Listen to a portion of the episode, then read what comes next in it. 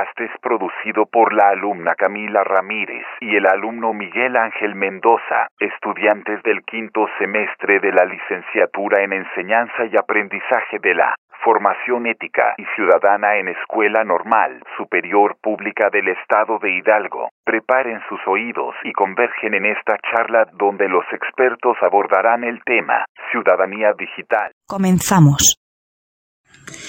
Hola, ¿qué tal? Bienvenidos y bienvenidas a un episodio más de nuestro programa, Didáctica para la Formación Ciudadana, que como cada lunes abordamos un tema relacionado con la formación ciudadana de adolescentes y jóvenes.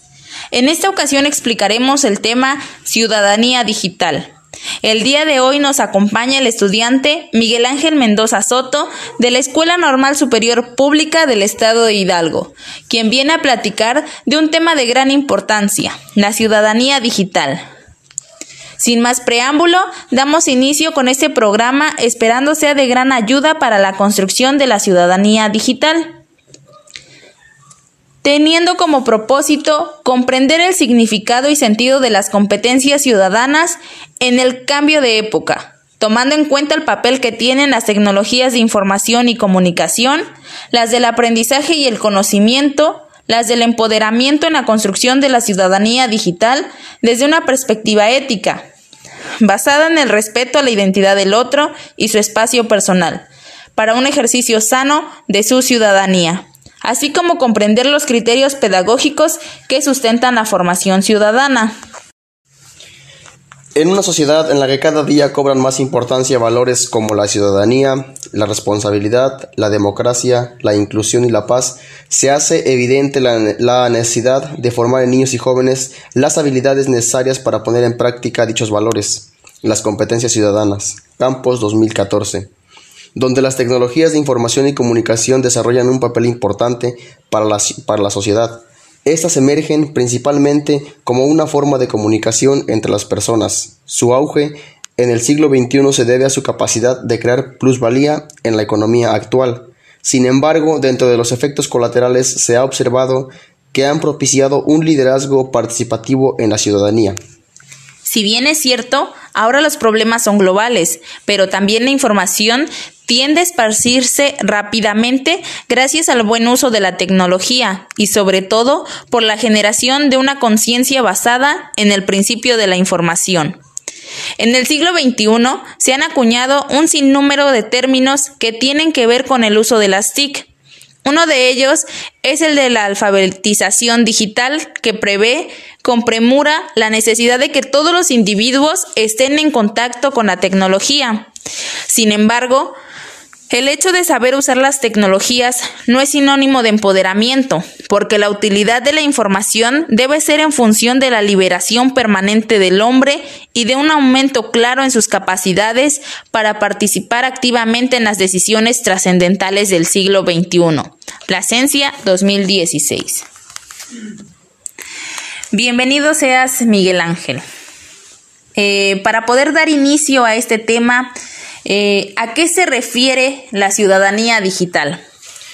Hola, ¿qué tal Camila? Muy buenas tardes. Antes que nada, agradecer por el espacio para poder realizar este podcast.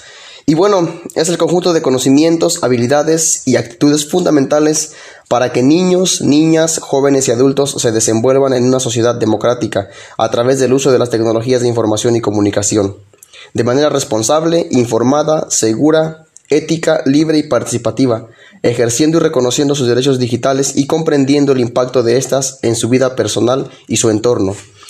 La ciudadanía digital integra la seguridad y los riesgos que se asocian al mal uso o exposición del entorno virtual, las oportunidades que ofrecen las TIC para la formación de competencias ciudadanas que fortalezcan la democracia.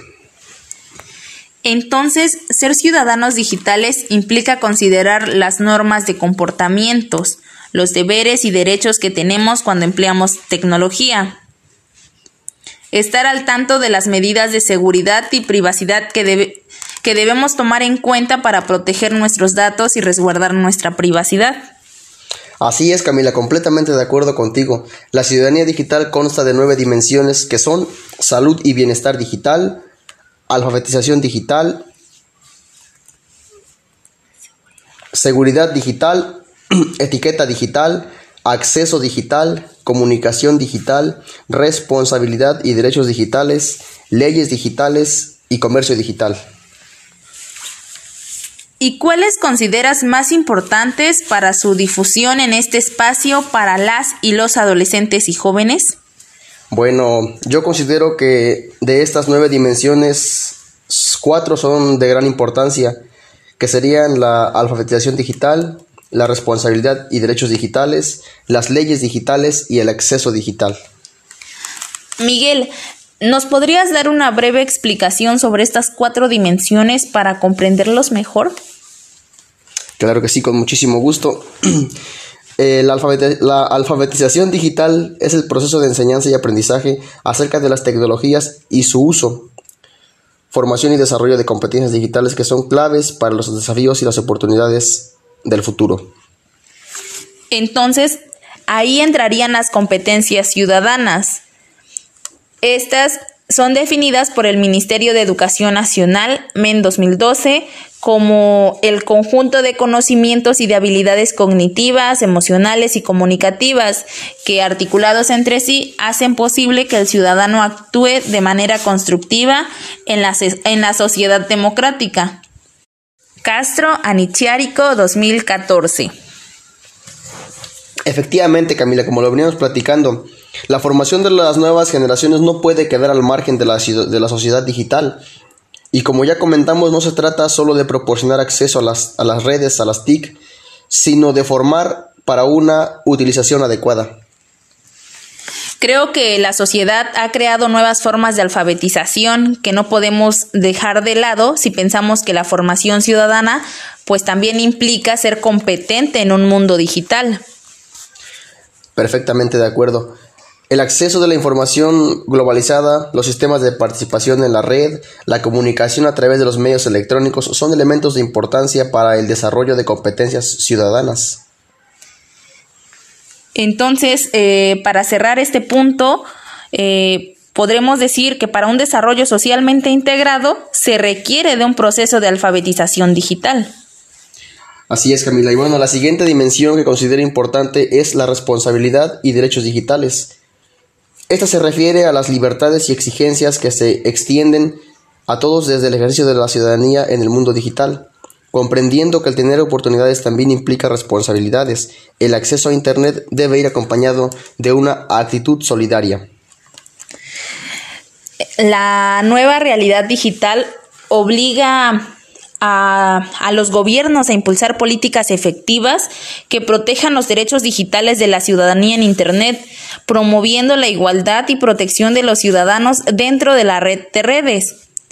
Eh, conocer los derechos fundamentales de las personas es algo imprescindible para las y los jóvenes para proteger su información y privacidad en un entorno digital como Internet.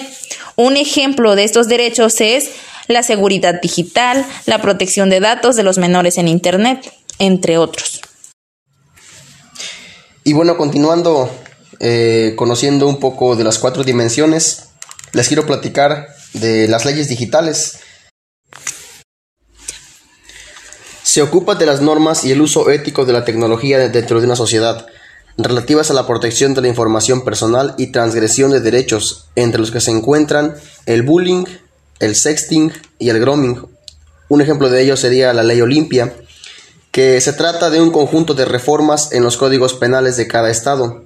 Por eso debe aprobarse de forma particular, que reconoce la violencia digital como un delito, es decir, según la Ley General de Acceso a las Mujeres a una Vida Libre, la violencia digital se trata de actos de acoso, hostigamiento, amenazas, vulneración de datos e información privada, así como la difusión de contenido sexual ya sean fotos, videos o audios, sin el consentimiento o mediante engaños a una persona.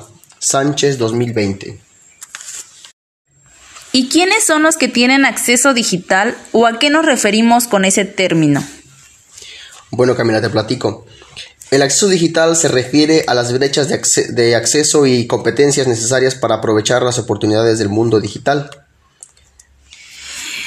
El uso del Internet ha transformado los contextos del proceso educativo, por lo que educar en la era digital implica nuevos e importantes desafíos para todos los docentes que debemos de ir asumiendo para poder eh, desarrollar las competencias de las tecnologías digitales y la democratización. Así es, la manera de aprender ha cambiado y por ende la forma de enseñar. Las TIC desarrollan habilidades y competencias que se ejercitan principalmente en la práctica digital, que los jóvenes llevan a cabo en contextos de aprendizaje informal.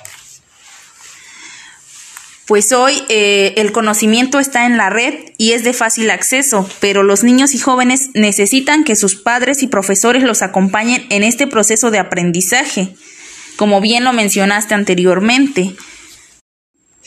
Y para finalizar este podcast, ¿podrías darme tu opinión sobre el uso y las herramientas tecnológicas y su impacto en la educación de adolescentes y jóvenes?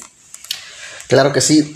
la tecnología puede ser una herramienta poderosa de educación, pero si los niños y jóvenes no son guiados en este proceso de enseñanza digital, se pueden obtener resultados desfavorables. Es por ello que para una formación ciudadana digital se requiere que las instituciones educativas implementen actividades pedagógicas para que los estudiantes desarrollen las habilidades de las TIC. Agradezco de tu participación y el tiempo brindado. Sin duda alguna estuvo lleno de grandes aprendizajes para todo el público. Gracias y nos vemos en la siguiente emisión. Excelente tarde.